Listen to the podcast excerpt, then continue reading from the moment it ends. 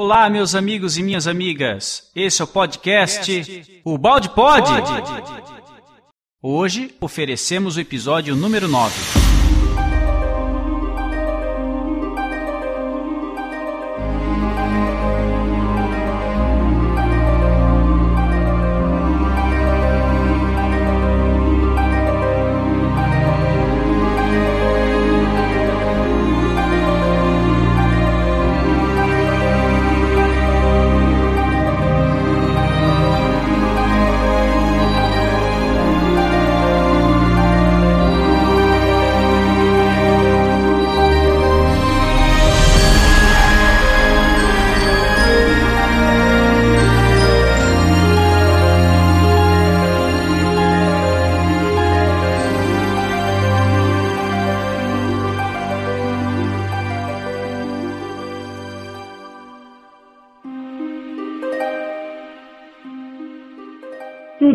Aqui vamos explicando não foi aprendido só nos livros.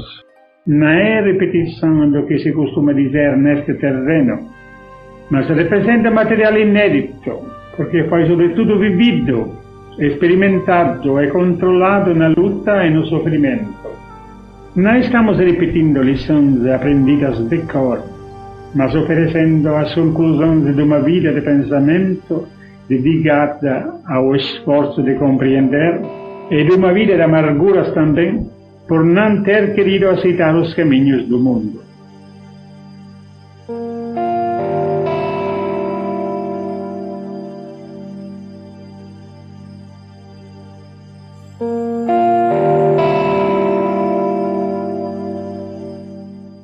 Aqui quem fala é o Tom, do Grupo Balde Brasil, e é uma alegria enorme estar aqui com vocês.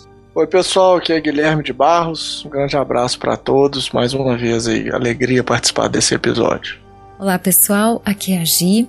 É uma alegria muito grande estar participando aqui com vocês. Olá pessoal, aqui é Lemara de Porto Alegre. Mais uma vez, mais um podcast maravilhoso com muito aprendizado. É, olá pessoal, aqui é o Neto de Itaperuá, aqui da Paraíba. Um grande abraço a todos os ouvintes. Olá pessoal, Aqui é o Rafael Van Erven de Niterói, Rio de Janeiro. É sempre uma imensa alegria dividir esse estudo com todos vocês. E neste podcast faremos o estudo do capítulo 9, intitulado Das Trevas à Luz, da obra Lei de Deus, do professor Pietro Baldi.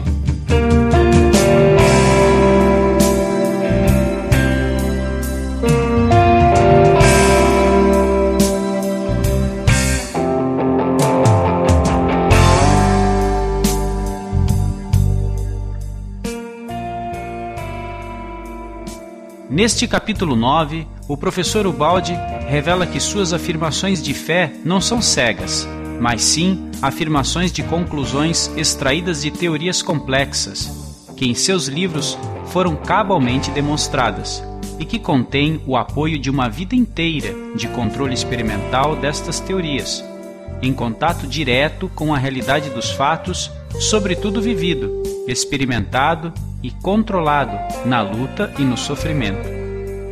Assim, o balde chega a perspectivas diferentes das comuns, que por serem originais, podem parecer erradas, se medidas com o metro formal das verdades tradicionais. O que mais fortifica a transmissão de suas ideias é o falar simples e sincero de quem estava convencido da verdade que representa.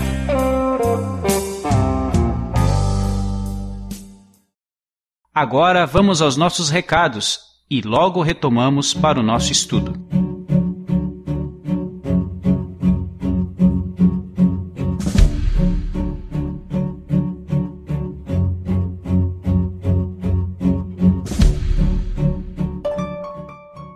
Alô, galera. Aqui é o Gilson do Céu BH. Fico imensamente feliz de estar acompanhando esse movimento de vocês, um movimento extraordinário, e estamos pedindo a Deus que continue incentivando todos vocês nesse trabalho estupendo e maravilhoso. Esperamos todos, qualquer hora dessas, em BH, no nosso céu, ou nos encontramos por aí, né? Muito obrigado e abraço a todos. Agradecemos a divulgação dos nossos podcasts aos seguintes amigos: Silvio Colling, Santuza Lopes, Raimundo Nonato, Nilda Lobato e aos Centros de Estudos Ubaldianos de Niterói e de Campo Grande, e também à comunidade Amigos de Pietro Baldi no Facebook. Convidamos você a se inscrever no nosso canal do YouTube e acompanhar o nosso perfil no Facebook. Ambos se chamam o Balde Brasil. E no próximo podcast anunciaremos o vencedor da nossa promoção da foto. Ainda há tempo, envia-nos a sua. E você, Guilherme, qual o seu recado de hoje? Olha o pessoal do Balde Pod, tem uma novidade incrível que tá chegando aí, viu? Nós gravamos aí recentemente com o pessoal do Pode Saber, ba falando bastante sobre essa novidade. É um portal novo que tá surgindo. A gente não pode dar muito de muitos detalhes porque senão vai estragar a surpresa. Então vocês confiram lá no Pode Saber. Não deixem de acompanhar, porque lá vocês vão estar informados bastante sobre essa novidade que está para chegar. O pessoal está muito animado. Vocês podem pensar que nós não estamos trabalhando, mas nós estamos sim e muito para trazer muitas novidades para vocês, não só de Ubalde, mas de outros pensadores que tem por aí. Um grande abraço, viu? E você, Rafael, algum recado para nós? Alô, galera do Balde Brasil, galera animada que vem mandando e-mails, que vem fazendo comentários no Facebook, pelo WhatsApp. Estamos muito felizes e cada vez mais motivados com a energia que vocês nos passam. E eu venho aqui com um recado especial. Vocês já sabem que estamos trabalhando para a realização do 21º Congresso Nacional de Pietro Baldi, que será em 2016, aqui na minha terra, em Niterói. Então o convite é que todos os grupos de estudos de Pietro Baldi, no Brasil e no exterior, façam contato conosco de modo que a gente possa facilitar a vinda de vocês ao congresso. A gente precisa do contato de vocês a gente precisa que vocês nos busquem para que a gente possa mandar convites antecipados, para que a gente possa abrir as inscrições antecipadas para vocês e fazer uma organização turística para que todos venham e que a gente faça mesmo um congresso do coração, onde todos possam participar. Façam contato conosco. Um abraço. E é isso, meus amigos. Um grande abraço e um ótimo episódio a todos vocês.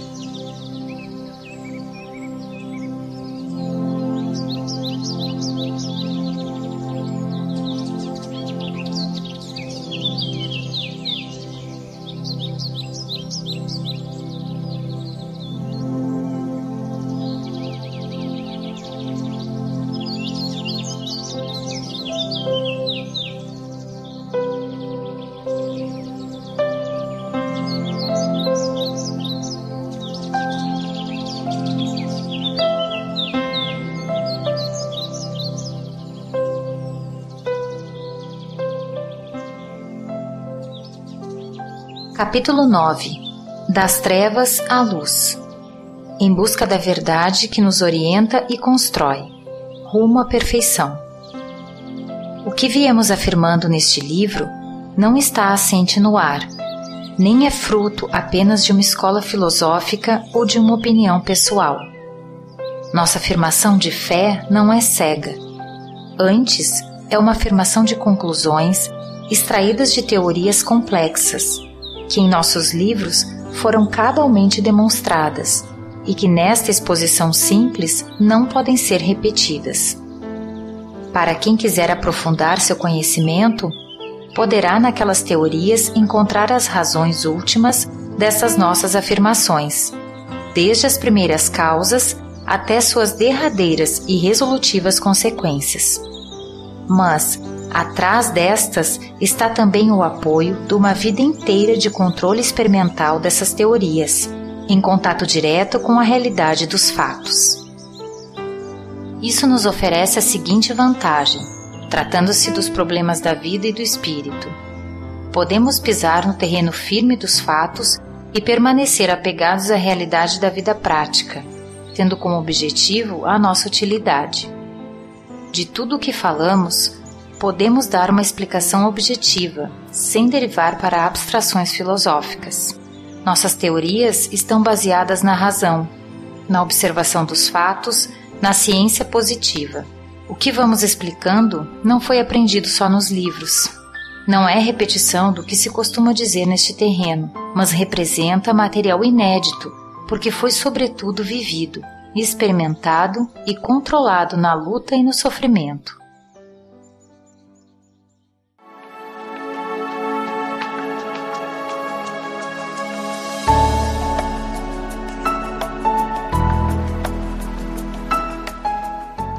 A gente poderia se perguntar aqui, que será esse controle experimental que o Balde está dizendo? Né? que será essa teoria vivida na prática, essa observação dos fatos, essa ciência positiva que ele diz? Então, o que eu penso é que é justamente a vida dele, né? Ele viveu os princípios que ele acreditava e que ele foi descobrindo. Ele percebeu que existiam leis morais regendo a conduta humana que a gente se movia de acordo com esses princípios implícitos, imponderáveis, e ele começou a colocar em prática essa vivência e colher os resultados. E os resultados foram de acordo com o que ele acreditava, com o Evangelho, sobretudo. Não é isso, Guilherme? Ô, Rafa, é, eu acho que é por aí mesmo. O, o Pietro Baldi é interessante que no livro A Grande Síntese, eu não vou lembrar aqui de cor a citação, mas há algo no sentido assim: eu venho a sua voz falando, né? Eu venho para, para escrever a razão, o intelecto desse século, né? A, a maneira de pensar do homem moderno, racional, positivista. Então é a gente imaginar como se Francisco de Assis estivesse reencarnando agora e tivesse essa missão especificamente, talvez ele detalhasse passo a passo o seu processo de transformação, de amadurecimento, fazendo aquela análise detalhada de como o processo da evolução e da, da, da rememoração se deu na sua presente encarnação. Então, cada espírito com a sua missão. E a missão de Ubaldi, no próprio título, já está falando das trevas à luz, porque muitas doutrinas elas vieram para nos mostrar a luz, para que a gente voltasse a nossa face para a luz e no, nos concentrássemos nela. Mas para um espírito um pouco mais amadurecido, a gente já talvez tenha condição de olhar para trás e ver as trevas também, né? o que exige de nós um, um certo preparo psicológico. Então, nesse capítulo, ele é muito denso e o Balde vai falar um pouco dessas trevas que nos rodeiam.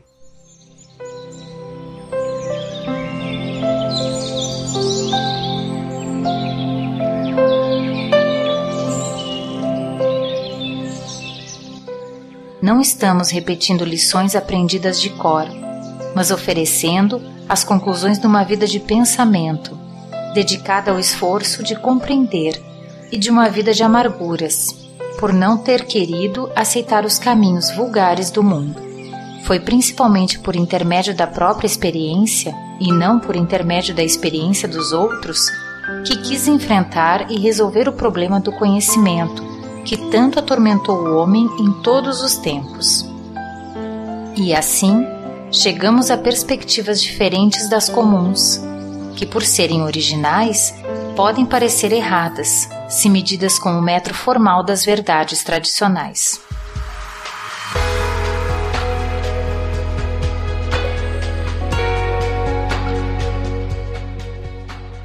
Pessoal, desse momento aqui eu tenho que comentar também é, referente a essa, essa luta, esse sofrimento, esse experimento controlado que o Balde foi fazendo ao longo de sua vida, está muito bem representado numa história que o Crispim, Maurício Crispim, conta no curso de Ondas de Transformação, se não me engano, na aula número 11, em que o Balde foi visto por um de seus amigos meio triste, deprimido.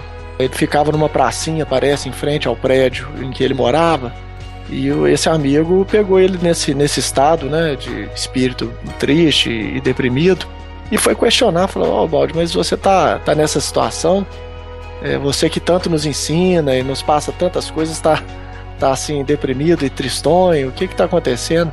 E diz que o Balde narra, o Crispim conta isso muito melhor do que eu tô contando, mas que o Balde conta o seguinte, não é porque hoje eu experimentei estados de tanto amor e de, de coisas tão interessantes, tão elevadas, mas eu não estou conseguindo colocar no papel. E eu sofro por causa disso. Então olha que bacana essa essa amargura do espírito mais adiantado, né? Ou seja, a amargura de não conseguir traduzir, cumprir a sua missão num nível ainda mais alto, né? um nível ainda mais profundo, tentando transmitir o que sentia para o papel a fim de narrar com mais detalhes para quem tivesse interessado como é que se daria aquele processo. Eu não conhecia essa história, que interessante, né? Quantas coisas o Balde não viu, não sentiu, que ele não conseguiu traduzir no papel.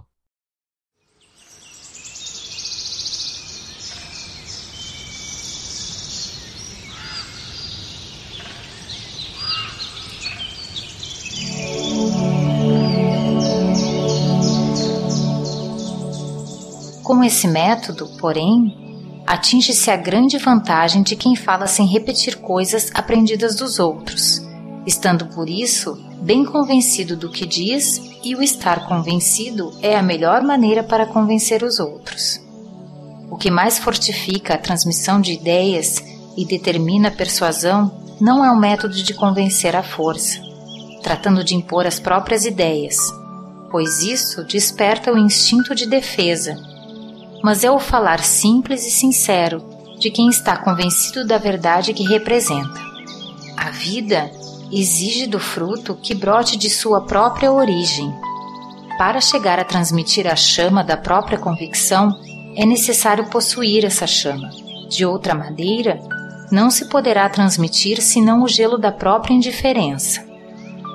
O que tem poder não são as palavras que vão da boca para o ouvido, mas a vibração ardosa do coração e da mente, que se dirige ao coração e à mente do próximo. A verdadeira conversa não é a das palavras, mas faz-se interiormente por sua força, de alma para alma.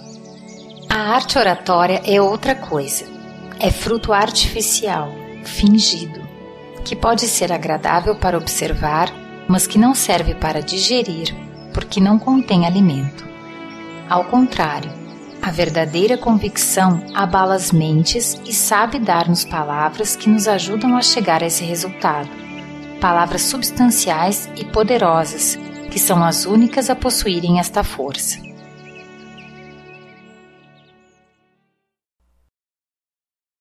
Essa parte é muito importante, porque a palavra, a gente já conhece isso, já estudamos em diversas obras espíritas, que ela carrega uma vibração, que ela carrega uma força que atinge o próximo, não é verdade? Então é interessante quando o balde fala desse poder da palavra, quem ouve, né, que carrega essa vibração ardorosa da mente do coração, mas ela só toca o coração do outro, né? Ela só é realmente de alma para alma quando ele fala aqui, quando ela foi vivida, quando aquele que fala experimentou né? Quando aquele que transmite está convencido do que fala. Então isso é importante, porque nós como seres interexistentes, a gente sabe disso, que a palavra carrega muito mais do que só a palavra articulada. Então, para convencer o outro, nada melhor do que ter vivido, ter experimentado, ter feito controle experimental, como o Balde fala. E por isso que a gente se sensibiliza a alguma coisa em nós quando a gente estuda Pietro Baldi e também os outros grandes mestres que viveram o princípio neles e depois transmitiram as suas teorias. Então, quem não viveu o que diz, faz uma teoria, que a teoria ela não vai atingir o coração do outro.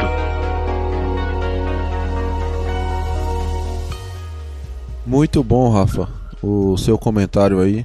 E eu queria acrescentar uma impressão que eu tive aqui, logo no início, quando o Baldi fala que com esse método atinge-se a grande vantagem de, de quem fala sem repetir coisas aprendidas dos outros, a gente pode pensar que ele está criticando os ensinos já deixados por outros grandes missionários, que ele está desprezando é, esses grandes ensinos, mas não é o caso. O que o Balde quis nos passar é que em meio a tantas religiões, tantas pregações, né? Uns pregam de um modo, outros pregam de outro. Uns dizem que é desse jeito, outros que é de outro jeito. Mas o Balde sentiu a necessidade de experienciar em sua própria vida os ensinos. Então, foi um homem que teve a sua vida como um laboratório. E essa é a grande vantagem de quem presencia, de quem vive, porque é como se você estivesse tocando na lei de Deus. Você começa a observar a sua própria vida, como cada atitude sua reage, tem um efeito diferente e essa é a grande vantagem que o Balde fala aí.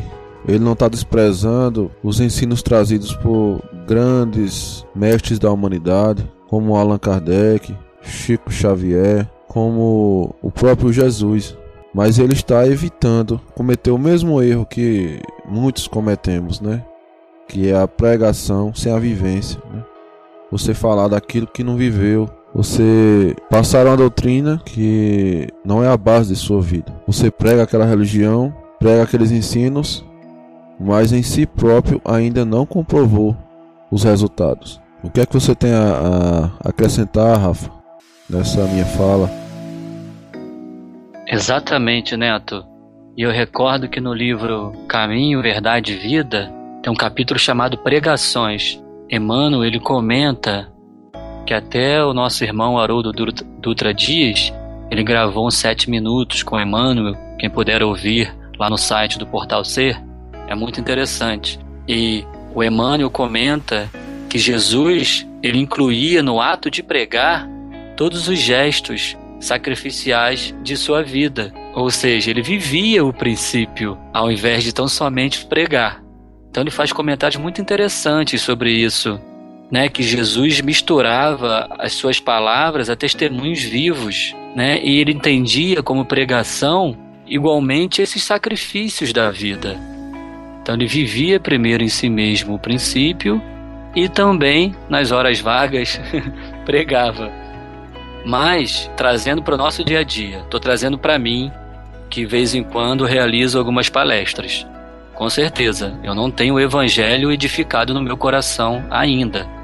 Um dia chegarei lá, mas por causa disso, eu deixarei de pregar o que eu acredito que aprendi até hoje de forma alguma. E isso me fez relembrar também uma, um acontecimento com um grande Petitinga foi um dos fundadores do Espiritismo na Bahia, lá em Salvador. Petitinga tem um caso muito interessante que ele estava realizando uma palestra em um centro espírita e entrou um irmão influenciado por um espírito inferior e começou a criticar que a vida dele não era tão justa assim para ele estar ali pregando. E Petitinga disse: Não, eu sou realmente pecador, eu estou em aprendizado e esse irmão começou a, a açoitá-lo ainda mais. Então ele responde algumas frases muito bonitas que eu vou pegar dois trechinhos aqui. Prefiro a condição de enfermo ajudando doentes a ser ocioso buscando a saúde para poder ajudar com eficiência. Prefiro a minha miserabilidade socorrendo misérias maiores.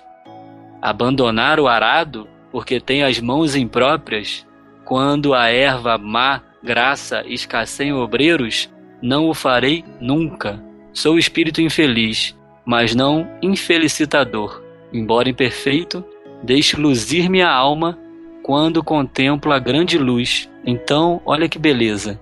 Não é porque somos ainda espíritos em evolução inferiores que vamos deixar de levar o que a gente aprendeu mesmo que ainda não aprendemos ainda a vivenciá-los integralmente.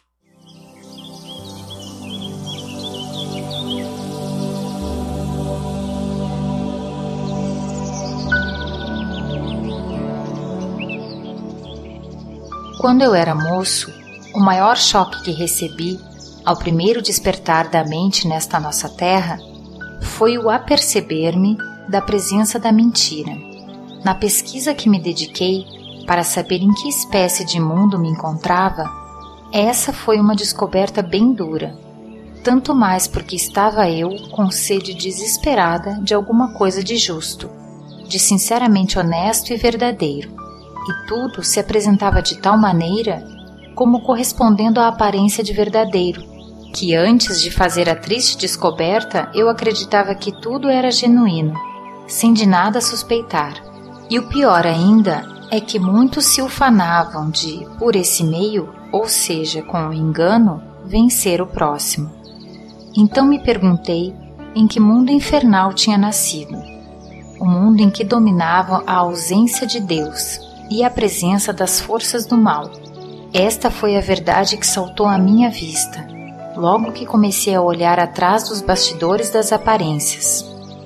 Tudo isto me poderia ter passado despercebido mas infelizmente tinha o instinto de querer olhar as coisas também por dentro, para conhecer o segredo de sua estrutura e de seu funcionamento, desde os brinquedos de menino até a grande máquina do universo.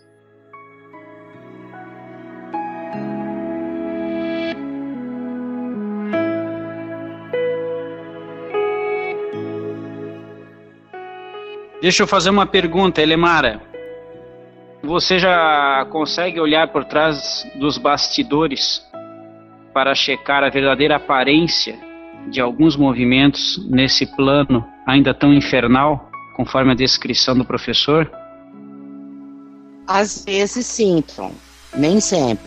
Mas às vezes eu consigo observar. E é uma coisa muito intuitiva. Muito intuitiva, assim. É, parece que, que se mostra para mim, tipo uma terceira vista Tá? Parece que se mostra para mim, assim. É, mas não é sempre, não é sempre. Mas uh, tenho conseguido, desde que comecei a ler o balde, comecei a prestar mais atenção. Na verdade, eu comecei a ficar mais atenta a isso. Ok, muito obrigada, muito obrigado.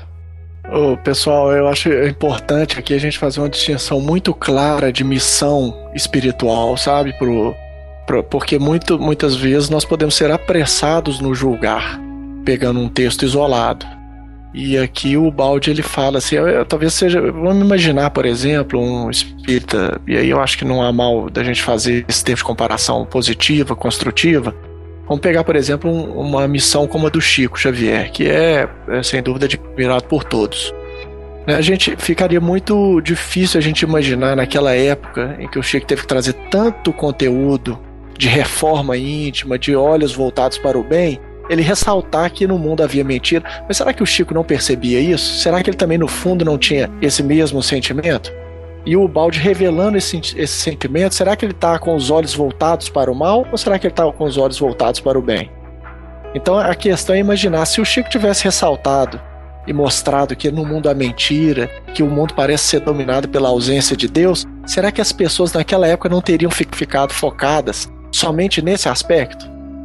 Então, se foi preciso que houvesse essa missão né, regeneradora do Espiritismo primeiro, para nos ajudar a voltar os olhos para o bem, para que depois de um processo de amadurecimento, notando as contradições e a presença do mal do mundo, nós pudéssemos aceitar um pouco mais abertos essa mensagem de Ubaldi, né, nos ajudando a encarar as trevas que também estão presentes no universo.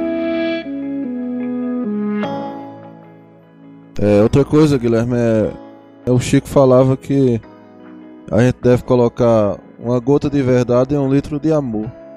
E você vendo, analisando a, a, a missão de, é, de Jesus, que veio nos trazer amor, e também o Espiritismo veio nos trazer essa visão de amor né, do Criador para conosco. E o balde ele vem trazer essa gota de verdade, né? Dentro desse litro de amor. Exatamente, ô, Neto. Isso me lembra a passagem que Jesus recomenda: atire a primeira pedra quem não tiver pecados. Na época, talvez isso fosse o máximo de autoanálise que as pessoas suportassem. Né? A, a turba, a multidão, é, talvez elas suportassem mais do que isso. Né? A mensagem para Jesus, de Jesus naquele momento para as pessoas foi assim: olha um pouquinho para você mesmo.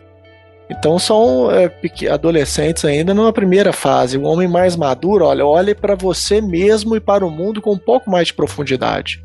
Veja só os contrastes. E agora a má notícia.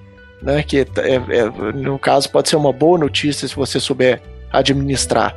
Este mal não provém de Deus. Então, assim, a, de quem? De onde é que ele vem?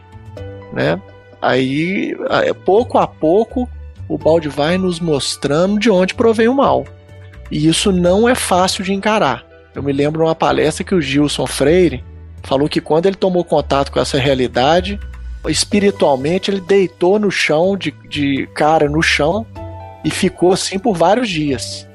Ele ficou se sentindo realmente muito abatido espiritualmente, mas um abatimento produtivo, construtivo.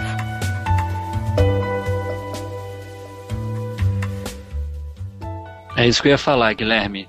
O abatimento que a gente tem quando se depara com essas realidades que o balde traz é um abatimento muito produtivo. Se a gente estiver sentado, ele faz com que a gente se erga na mesma hora e vá correr atrás do prejuízo. Então, a gente percebe uma correlação perfeita entre esses dois missionários, entre Chico e o Balde. Você fez essa distinção bem interessante. O Balde trazendo essa realidade mais nua e crua, e Chico Xavier trazendo essa outra realidade, né? Então, é, são missões e como a lei é econômica, como o planejamento do alto é imenso, é milenar, certamente essas duas falas que se complementam estavam previstas para assim acontecerem. E como é bom a gente tomar conhecimento dessas duas realidades que se somam no nosso coração, as duas mudam alguma coisa em nós e nos despertam para uma realidade mais profunda.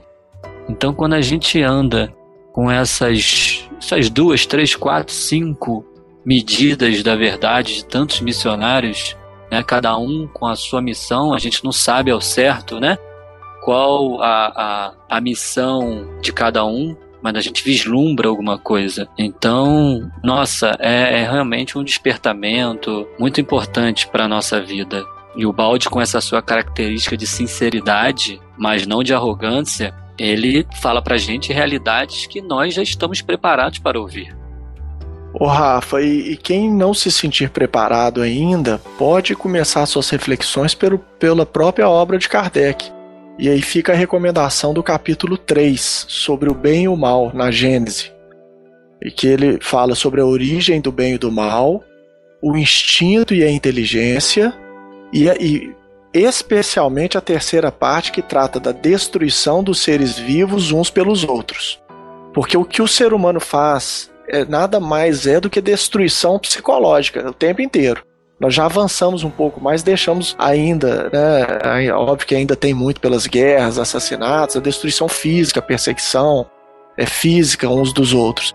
Mas o ser humano ele já pratica um nível de, de destruição um pouco mais refinado que é a destruição psicológica do, do, do outro, né? Mas o Kardec ele refletia sobre a destruição presente na natureza, em que uns têm que se alimentar dos outros. E vale a pena essa leitura. Eu vou deixar registrado aqui um trecho dessa leitura, se não ficar muito longo o comentário. Eu acho que vale a pena aqui. Vou só. Não vale a pena a leitura, leia pra gente. Eu vou né? só localizar só esse, esse trecho especificamente, tá? É, na, no, no final do item 21, Kardec diz o seguinte: Objetar-se-á, não podia Deus chegar ao mesmo resultado por outros meios, sem constranger os seres vivos a se entredestruírem?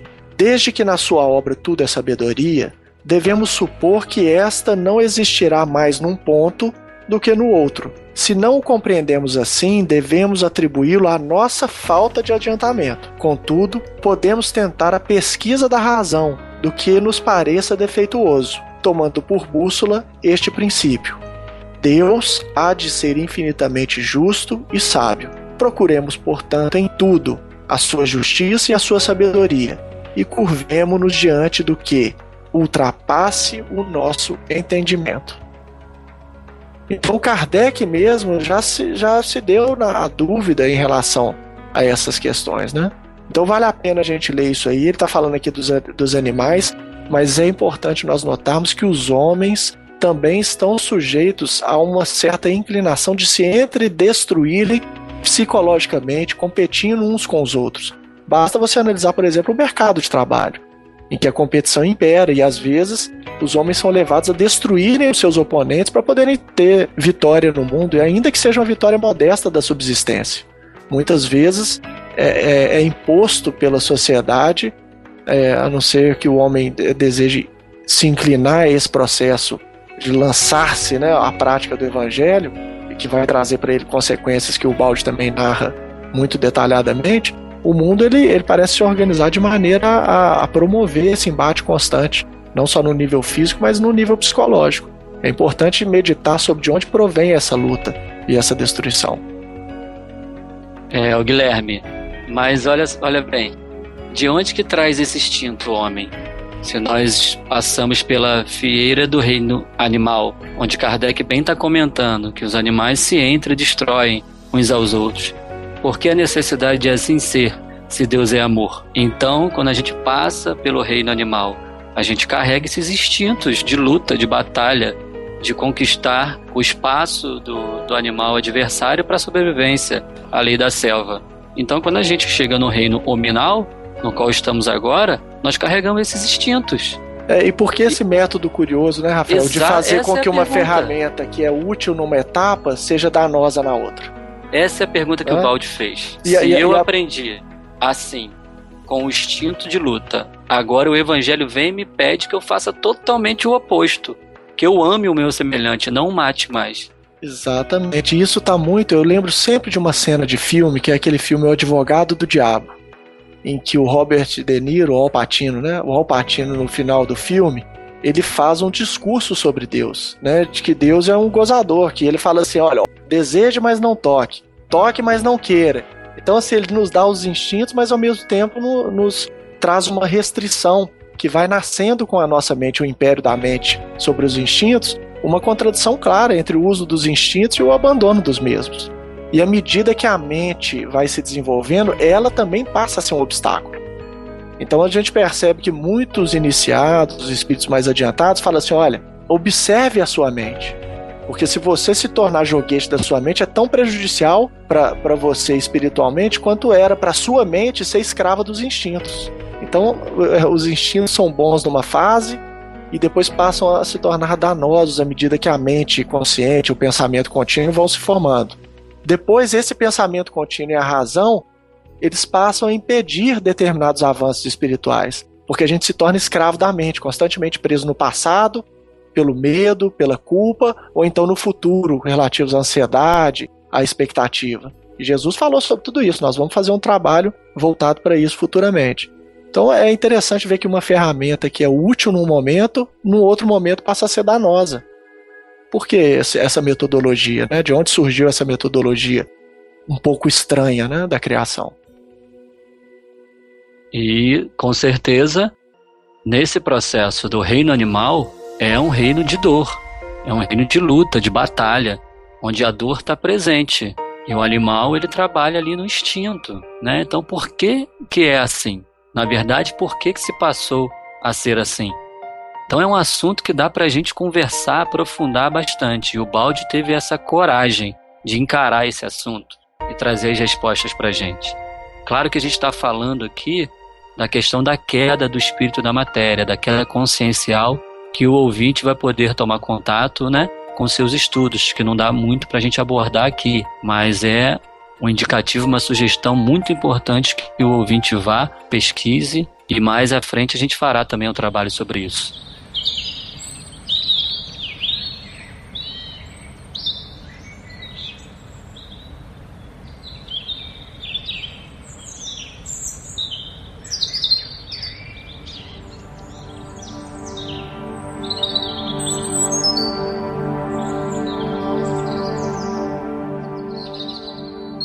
Desiludido, mas isso não perturbou minhas pesquisas.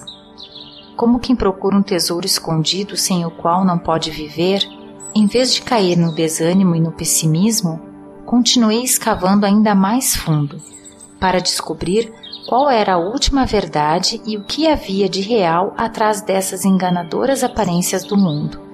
A pesquisa foi longa e dura, porque era escarnecida como coisa inútil por uma maioria que buscava objetivos diferentes. Pesquisa condenada, porquanto procurar Atrás das verdades fictícias, a altíssima verdade incomodava a todos, por descobrir muitos jogos de interesses que eles desejavam conservar escondidos. Encontrei-me então sozinho, desprezado por não realizar a coisa mais importante segundo a opinião geral: fazer negócios e amontoar dinheiro, e culpado pela busca da verdade e por trazê-la à tona. Mas um instinto indomável me dizia que, com toda certeza, tinha de existir em algum ponto, para além desse nosso mundo, um outro melhor, onde reinasse justiça em vez de força, sinceridade em vez de engano, inteligência em vez de ignorância, verdade em vez de mentira, bondade em vez de maldade, felicidade em vez de sofrimento. E uma vez que eu tivesse descoberto esse outro mundo, o que mais almejaria era encontrar o caminho para chegar até ele.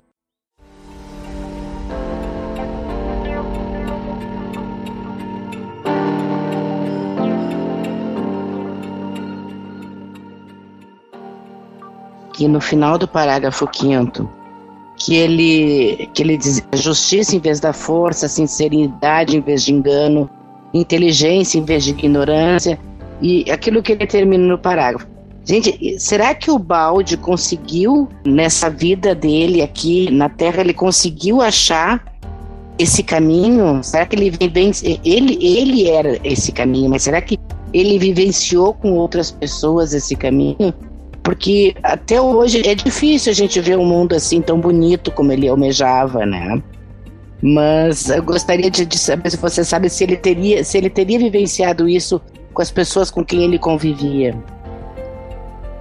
A Elemara quer saber se ele vivenciou esse, esse contexto com alguém, com algum familiar, com algum amigo, essa paisagem bonita com que ele via a planeta Terra.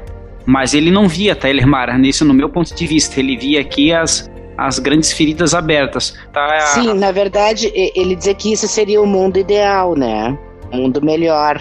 Mas será que ele conseguiu vivenciar isso antes do desencarne? Ver, ver esse mundo melhor? Ele desencarna profundamente satisfeito por ter visto a lei funcionando no âmago de todas as coisas. Ele tinha absoluta convicção de que todo o universo, todo esse mundo de trevas seria endireitado, seria consertado, seria alcançada a purificação de todos, porque a lei ela é infalível. Como a gente já até estudou um capítulo da infalibilidade da lei. Então, ele vivia tranquilo, sereno, porque ele percebeu em sua vida e na dos outros essa lei funcionando, dirigindo todos os seres à perfeição. Então, o que ele queria trazer para a gente como aprendizado, acredito eu, é que a gente alcançasse essa purificação de maneira mais rápida, não preso aqui a ilusões, a comodidades, a busca de tão somente benefícios materiais, como cegos dirigindo um carro sem conhecer as leis de trânsito. Ai, que lindo isso, né? Deve ter sido uma vivência e tanto.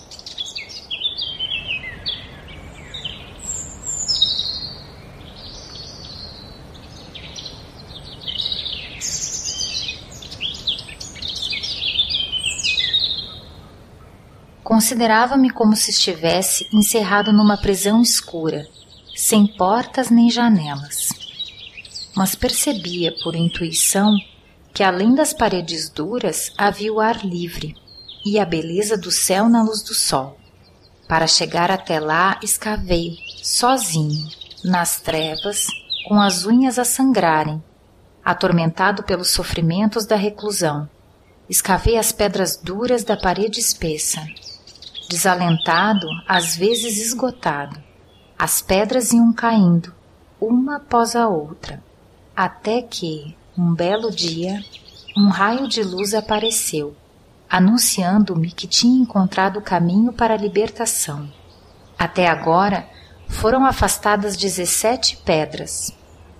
Para que nada se perdesse da experiência do meu trabalho, nem para mim nem para os outros, Fora eu, gravava tudo na minha mente e o descrevia em livros. Dezessete pedras significam dezessete livros. Outra pedra agora está caindo e estou escrevendo o 18º livro.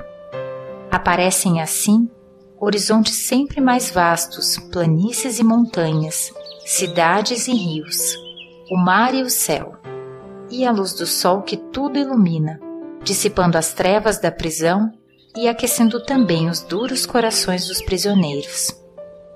A estes ofereço o fruto deste trabalho, para que também cheguem a compreender o caminho da libertação.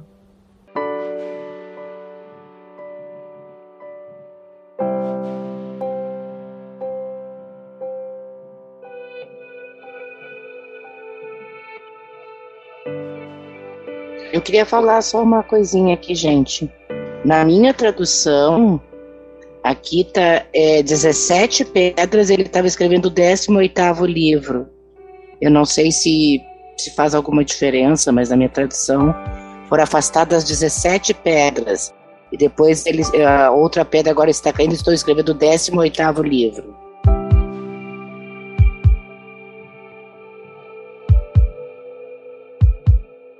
É, pessoal, nessa, nesse parágrafo fica evidentemente claro que neste momento o nosso professor experienciou e alguma coisa mudou.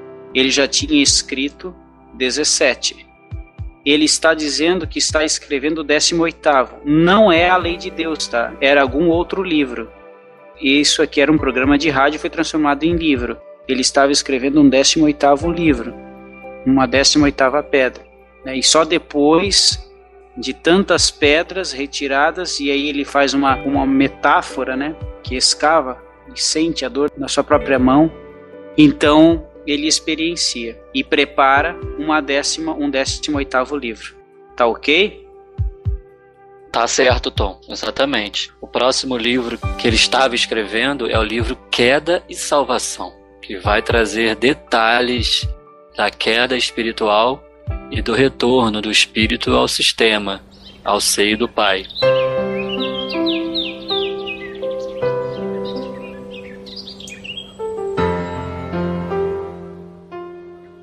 Cada um, ao nascer, traz consigo certos instintos construídos por ele mesmo em existências passadas e sente-se impulsionado a segui-los, sejam bons ou maus, encontrando-se acorrentado a eles pela mesma forma irresistível e fatal que liga o efeito à causa.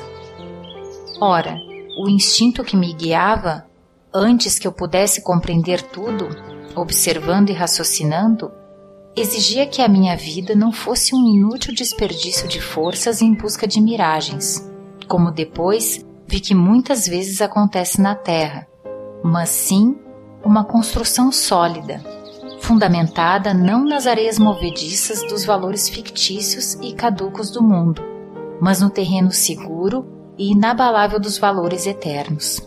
Talvez por ter experimentado bastante e por ter aprendido a lição, não me pertencia mais a prova de cair vítima das mais comuns ilusões humanas, tais como a riqueza, o poder, a glória, as satisfações materiais, etc tão só pelo olfato sensibilizado, percebia logo serem elas apenas engodos. Precisava, assim, fazer da vida um uso diferente do comum, uma verdadeira obra de construção e não uma escola de ilusões, que não mais podiam enganar-me. Para construir, era necessário um terreno firme, onde pudesse fixar os alicerces. Percebia, por intuição, que esse terreno tinha de existir, mas na Terra era difícil encontrá-lo. Alguns raios de luz apareciam aqui ou acolá, nas religiões, nas filosofias, na ciência, mas fracos, desconexos, torcidos, disfarçados, sepultados no fundo das formas. Era necessário iniciar tudo novamente, e assim foi feito trabalho duro, cujo fruto é o que neste e nos outros livros oferecemos àqueles que desejarem orientar-se de maneira a fazerem das suas vidas a mesma obra de construção sólida a que nos referimos.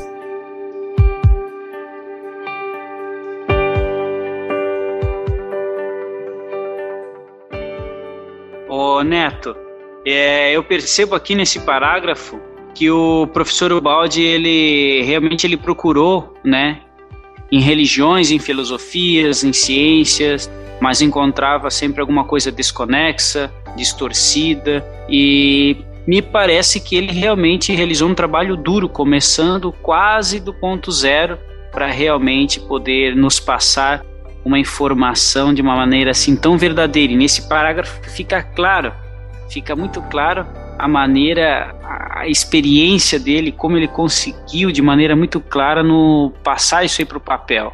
Você sentiu isso aí também? Quer falar alguma coisa nesse contexto? É, justamente sobre isso eu queria é, fazer uma pergunta aí, o, o Rafael, o Guilherme, porque assim, é, você ouvinte aí, eu sou como você, estudioso ainda, estou começando nas obras de Ubaldi, eu tenho muito conhecimento, sou estudioso de Allan Kardec, tá? da doutrina espírita, Chico, dos livros de Chico Xavier, né, do Evangelho Jesus, mas sobre o Balde sou iniciante ainda, igual a vocês. E assim, é, o Balde ele, ele teve que recomeçar do início mesmo, ele, ele foi lá na fonte, ele teve que penetrar essas verdades através da sua intuição, da sua mediunidade de intuição e reconstruir totalmente é, essa estrutura. É isso que eu queria perguntar aí aos, aos meninos aí. Ô Neto, eu também não tenho aqui nenhuma autoridade, né, para poder falar em nome de Ubaldi, apesar de já ter estudado as suas obras. Mas quando a gente fala de Ubaldi, a gente está falando de um espírito de uma alta envergadura espiritual. Há muitas afirmativas, há muitas orientações no sentido de Ubaldi ser o próprio Simão Pedro.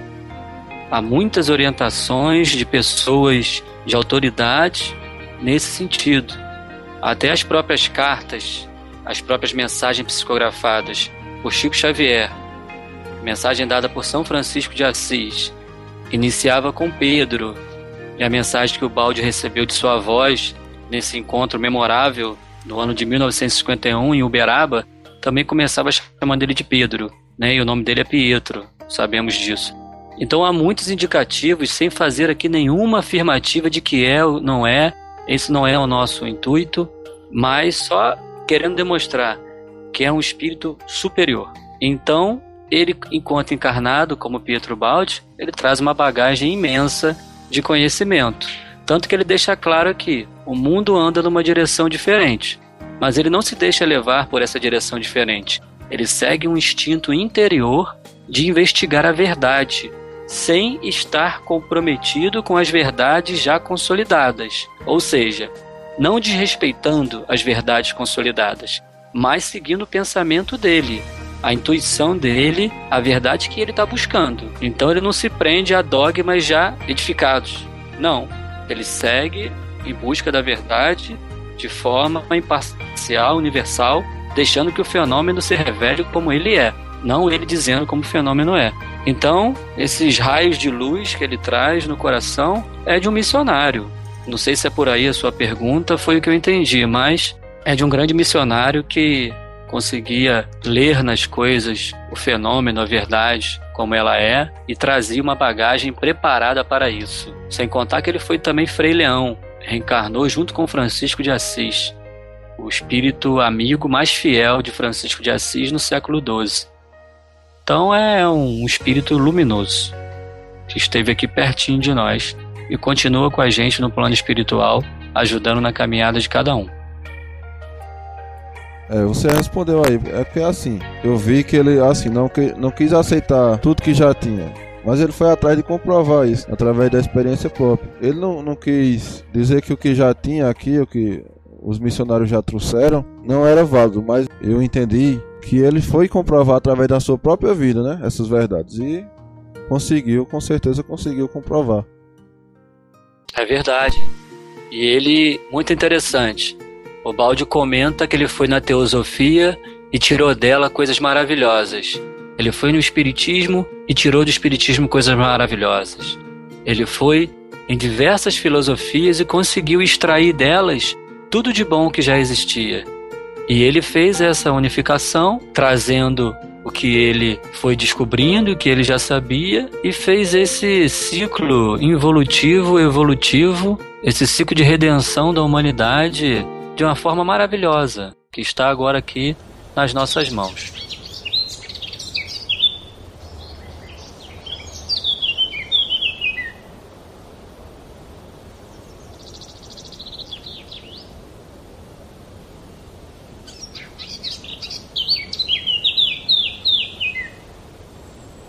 Para dar orientação à minha conduta de vida, era preciso conhecer, antes de tudo, o lugar onde eu acabava de chegar. Por que tinha nascido e por que tinha de viver essa vida presente? Para onde este caminho se dirigia ou tinha eu de dirigi-lo? Mas para resolver o meu caso particular, tinha também de encontrar respostas às mesmas perguntas para o caso geral. Perguntava aqui e ali, mas não obtinha resposta satisfatória. Parecia que meus semelhantes ou não soubessem essas coisas de modo a responder de uma maneira exata, ou não tivessem muito interesse em conhecê-las. Talvez preocupados com alguma coisa mais importante ou desesperançados por não terem encontrado respostas adequadas às suas indagações. O que mais os atraíam e prendiam eram as ilusões do mundo, nas quais mais acreditavam, embora todos vissem a todo momento que elas acabam sepultadas com o nosso corpo no túmulo. Foi assim que, para satisfazer meu desejo ardente de orientar sabiamente minha vida, comecei sozinho o trabalho da pesquisa com todos os meios ao meu alcance, tanto os da cultura como os da intuição, da observação e do sofrimento, olhando e controlando, por dentro e por fora, tudo o que acontecia comigo, e na medida do possível com os outros. Juntando os extratos de conhecimento adquiridos na Terra, completando com o raciocínio e a intuição, foi possível fundir tantos elementos separados num sistema unitário e orgânico e obter a visão global do universo. Assim, cheguei a encontrar-me hoje na posição de quem não somente pode viver completamente orientado a respeito da sua própria vida, mas também de quem pode oferecer a quem precisar, como eu precisei, de respostas às perguntas fundamentais que dizem respeito à nossa existência.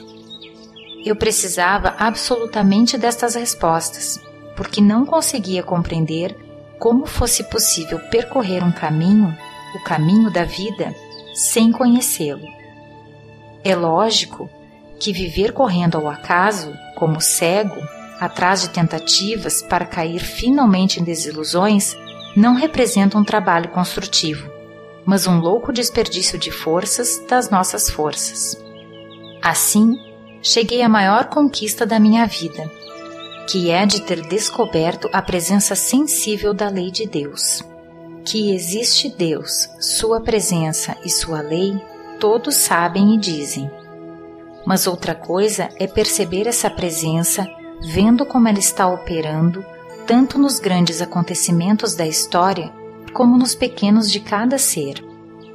Outra coisa é notar que, a todo momento, a lei de Deus está funcionando ao redor e dentro de nós, e que, apesar da nossa vontade de nos subtrairmos a ela, e do nosso desejo de revolta, ninguém pode fugir dela e todos têm de ficar a ela sujeitos.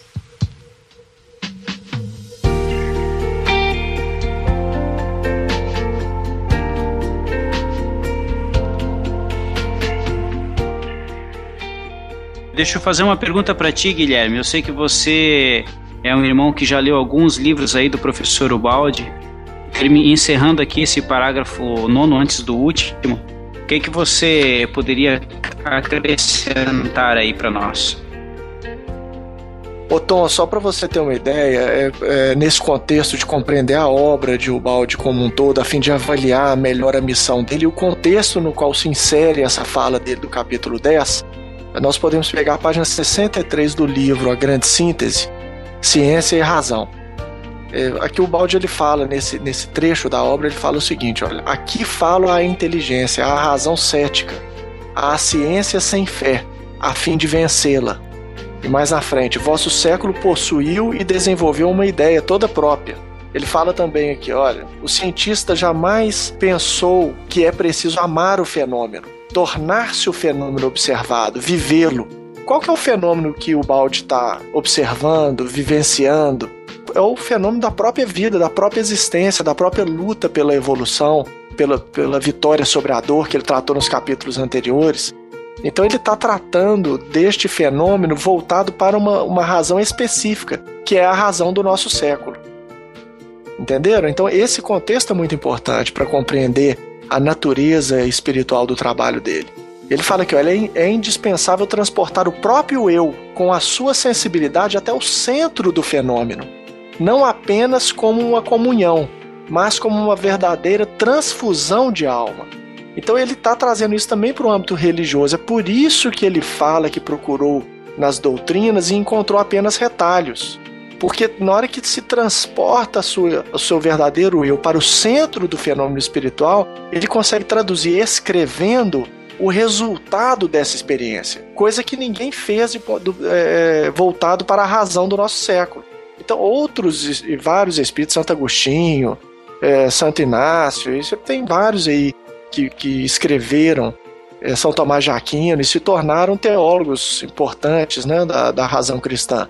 Mas ele satisfaz tão qualitativamente a razão do nosso século como o Balde. Um pensador fundamental para complementar e se antepor a filósofos positivistas. Nesse futuro aí que a gente vê a pesquisar mais sobre filosofia, nós vamos entender o estrago benéfico que algumas correntes filosóficas é, existencialistas ou positivistas, eu não sei como qualificar o nome certo, mas elas vieram logo depois é, né, do fortalecimento da ciência, querendo destruir é, muitas ideias que estão no, no, interior do ser humano. Então a resposta de Ubaldi foi fundamental para isso, tanto que ele perdeu o prêmio Nobel para um desses filósofos. Né? Exatamente, Guilherme, maravilhoso isso. Ou seja, o cientista ele tem que amar o fenômeno para o fenômeno se revelar. Olha que diferença que isso faz. Quando o cientista começar a transportar o seu eu para o fenômeno, né? Ele transmitir essa vibração e o fenômeno se revela. Olha o avanço que a gente teria na humanidade. A ciência deixaria de, se limitar a produzir apenas comodidades e nada mais.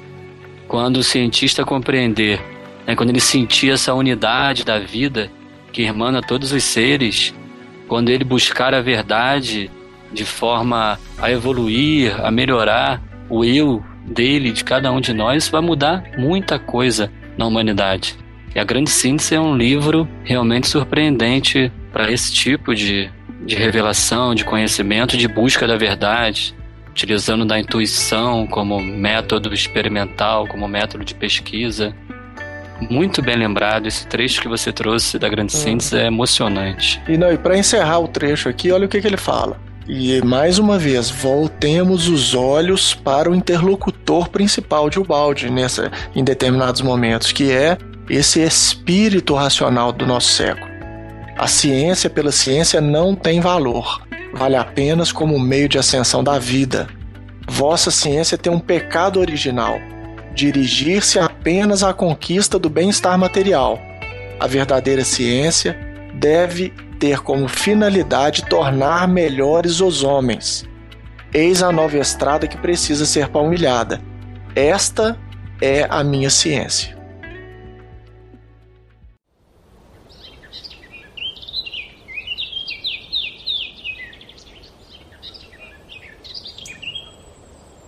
Foi assim que cheguei à grande satisfação, a de constatar que quem manda é Deus e a vida não está dirigida pela prepotência do homem, mas pela sabedoria, bondade e justiça divinas. Então, quando o patrão maior, que está acima de todos, é Deus, que temos a temer? Vi então que bastava isso para transformar num otimismo salvador o desespero dos sofredores, a tristeza dos desamparados o natural pessimismo dos honestos condenados a viver neste nosso mundo. Então, é possível aceitar a dura prova de uma vida na Terra, pela ajuda que nos dá uma grande esperança. Assim sendo, a vida pode tornar-se uma festa também para os sofredores e os deserdados. Possuímos desse modo o tesouro de uma alegria confortadora para nós e para os outros. Quem faz isso ajuda a bondade de Deus a descer e manifestar-se na terra, tornando-se operário dele. E semeando felicidade para os outros, a semeia para si mesmo. Mas poder-se-ia objetar. Tudo isto já sabemos e constitui a pregação de todas as religiões. É verdade, esta esperança já existe, mas como coisa longínqua, nebulosa, só apoiada na fé duvidosa, porque poderá realizar-se apenas numa outra vida desconhecida, que para nós, vivos, se perde no mistério da morte. A novidade consiste em apresentar esta esperança como realidade positiva, verdadeira, porque não somente demonstrada com as provas da razão e da ciência, mas também submetida a um processo regular de experimentação confirmada pela nossa própria vida, que nos mostra como são verdadeiros os princípios em que se baseia aquela esperança. Nosso problema agora é só este: o de deixar os outros tocarem com as mãos esta outra realidade, como nós a tocamos, para que assim possam tirar desse conhecimento a certeza, o otimismo e a força que ele nos deu. Esta é ainda a razão dos livros que escrevemos.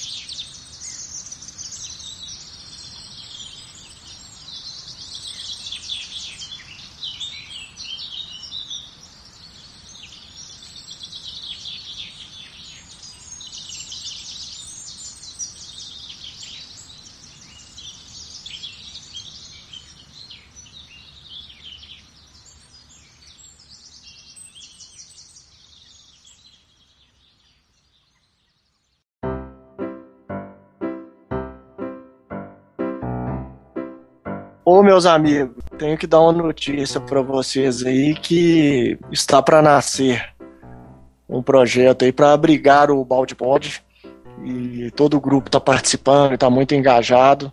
Mas entusiasmado, né, Guilherme? Opa, como? Mais? Ai, mais, mais assim, ó, tipo, sabe? Vamos lá, é... pessoal, sabe? Animando, não com essa voz Mas... que tá morrendo. não posso falar muito Tá, mas anima, bota uma, uma, uma vibração nessa voz. Fala que vamos ter novidade. Aqui, ô Neto. Você Oi. coloca esse pito da Ellie aí no final do episódio, viu? Tomei essa chamada dela aí pra turma não pensar que é simples. Os bastidores. É, é isso aí, gente. Obrigado, viu, Ellie? Valeu, Gui.